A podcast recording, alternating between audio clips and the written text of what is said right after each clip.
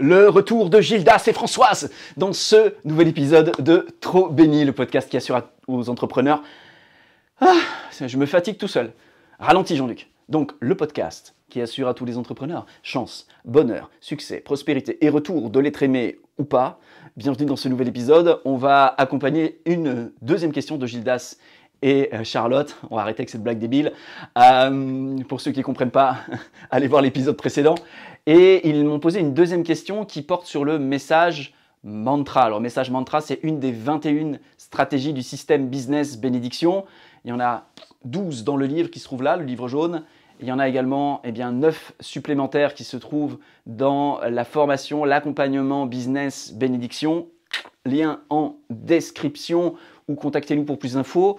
Et euh, il y a une stratégie qui s'appelle le message mantra que je ne vais pas développer ici parce que bah, j'ai pas le temps. Et je vais donc euh, répondre à cette question de Gildas et euh, Charlotte. ce running gag commence à être très très long. je vais répondre à, cette question et je pense que ça peut vous éclairer, vous aussi, même si vous ne savez pas ce que c'est qu'un message mantra, ça peut vous éclairer à bien des niveaux. Alors, ils me partagent leur message mantra. Euh, comme étant ne plus vivre à moitié. Voilà, le message mantra de leur euh, entreprise, celui qu'ils ont forgé, euh, c'est c'est petite notification pour dire que la batterie est faible. On coupe rien dans Trop béni, c'est du pur live.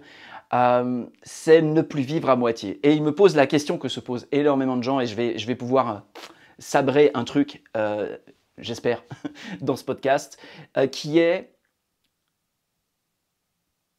en même temps, cela vient d'une émotion de peur.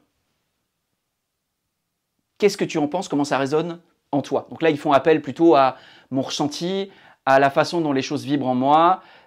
Ils, euh, me demandent en fait en réalité d'être comme une sorte de rétroviseur. C'est-à-dire qu'on a tous des angles morts et on peut tous se servir du point de vue de quelqu'un d'autre pour voir des choses qu'on ne verrait pas parce qu'on a des biais et des angles morts. Bon, du coup, ils me demandent quelque part de les débiaiser, si je puis dire, en euh, leur proposant mon point de vue. Alors, je vais, juste donner mon point de vue, évidemment. C'est pas du tout une vérité et j'ai pas la, je peux, voilà, je suis pas en train de, penser que ce que je dis est la vérité. Je tiens vraiment à le dire. Euh, par contre, euh, je vais leur donner, comme je le pense. moi, quand vous me dites ne plus vivre à moitié, j'entends pas du tout j'entends pas du tout une émotion de peur moi, ce que je goûte, c'est qu'il y a une force qui à l'intérieur dit ça suffit de vivre à moitié. Et ça, c'est une énergie que je trouve extrêmement forte. Ne plus vivre à moitié, c'est probablement beaucoup plus proche de ce que les personnes que vous voulez aider se disent à l'intérieur d'elles-mêmes que vivre pleinement et dans la plénitude. À force de vouloir tout tourner dans cette espèce de formulation positive, bien souvent, on, oublie qu'il y a une énergie derrière les mots et que c'est cette énergie derrière les mots qui est plus importante que la forme des mots eux-mêmes.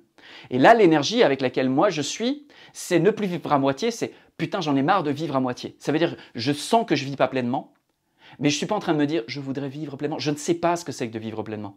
Par contre, ce que je sais, c'est que j'en ai marre de vivre à moitié.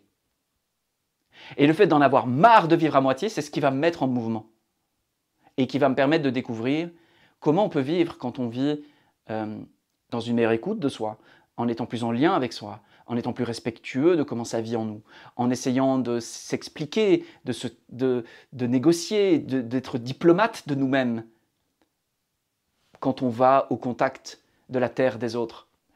Et ça, je trouve que c'est super important parce que dans un monde dans lequel on confond tout aujourd'hui, et dans lequel euh, trois personnes qui ont lu un bouquin dans lequel euh, qui dit euh, l'inconscient ne perçoit pas le négatif. Du coup, c'est comme si on n'avait plus le droit d'utiliser ne pas ni dans des phrases. Moi, ça, ça m'agace parce que je sens que c'est pas la vérité, c'est pas la forme qui compte, c'est l'énergie qui est derrière. Et l'énergie qui est derrière, elle raconte pour moi tout à fait autre chose.